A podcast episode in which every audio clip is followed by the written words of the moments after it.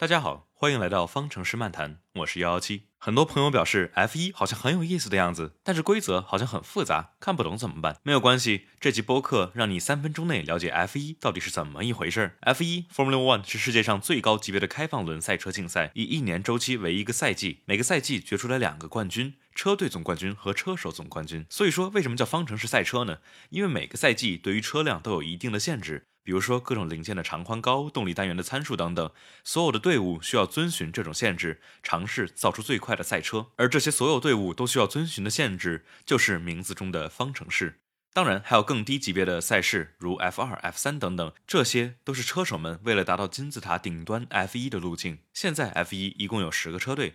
每个车队两辆车，所以一共二十辆车，二十位车手。每个赛季一般会有二十场比赛左右。遍布世界各地的赛道，每场比赛都会在周末进行。周五练习赛不算成绩，周六有一小时左右的排位，分三轮淘汰制，以车手跑出最快的圈速来决定周日正赛的发车顺序。最快的车手在第一的位置发车，这个位置也称为杆位。周日就是两个小时左右的正式比赛了，二十位车手会以排位定下来的顺序起跑。比赛开始的时候，会让所有人都先开一个热身圈，然后继续按照排位的顺序列在赛道上。这时候会亮起五个红灯，当所有红灯全部熄。灭的时候就是起跑了。那么一共要跑多少圈呢？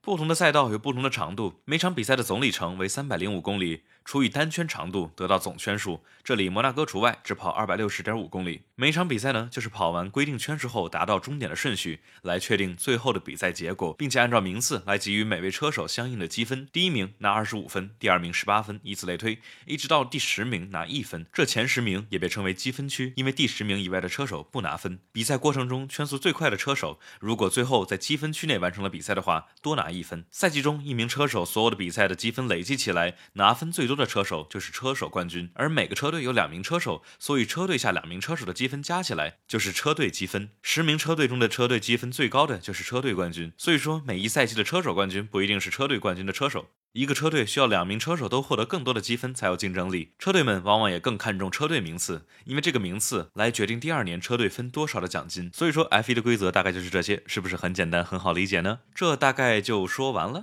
嗯，不不不，F1 这项运动有七十一页的体育规则以及一百三十三页的技术规则，不是一两分钟就能讲完的。这次这期播客就是跟刚看 F1 的朋友们一个大概的框架，之后还会有详细的节目来讲每一个环节以及各种各样的细枝末节规则，因为这项运动有太多太多乱。七八糟很细的规则，如排位赛分成三场，Q 一、Q 二、Q 三。如果进入 Q 三的车手，比赛起步的时候必须用 Q 二跑出最快圈的那一组轮胎。车上哪些零件可以共用，哪些零件必须自己设计，甚至有的时候队伍里的人都容易搞不懂。比如2020年哈斯车队就违反了一个叫热身圈禁止车队与车手交流，只允许车手向车队说话，不允许回应这样的奇葩规定。所以说 F1 真的是一项非常有意思的运动，融合了最尖端的科技和最顶尖的运动员，以及高度复杂的技术规则，加上浓厚的车队间斗争的氛围，让这项运动不论是场上的火火花飞溅，还是场下的勾心斗角都极其有看头。这次的节目大概就是这样。随着二零二一赛季的开始，我也会上传各类的新闻消息。每场比赛之后，也都会有全场的节目来聊比赛。大家如果感兴趣的话，请一定记得点击订阅我的播客哦。微博、微信搜索“方程式漫谈”来找到我，上面有每期播客的文字内容以及各个平台上的链接。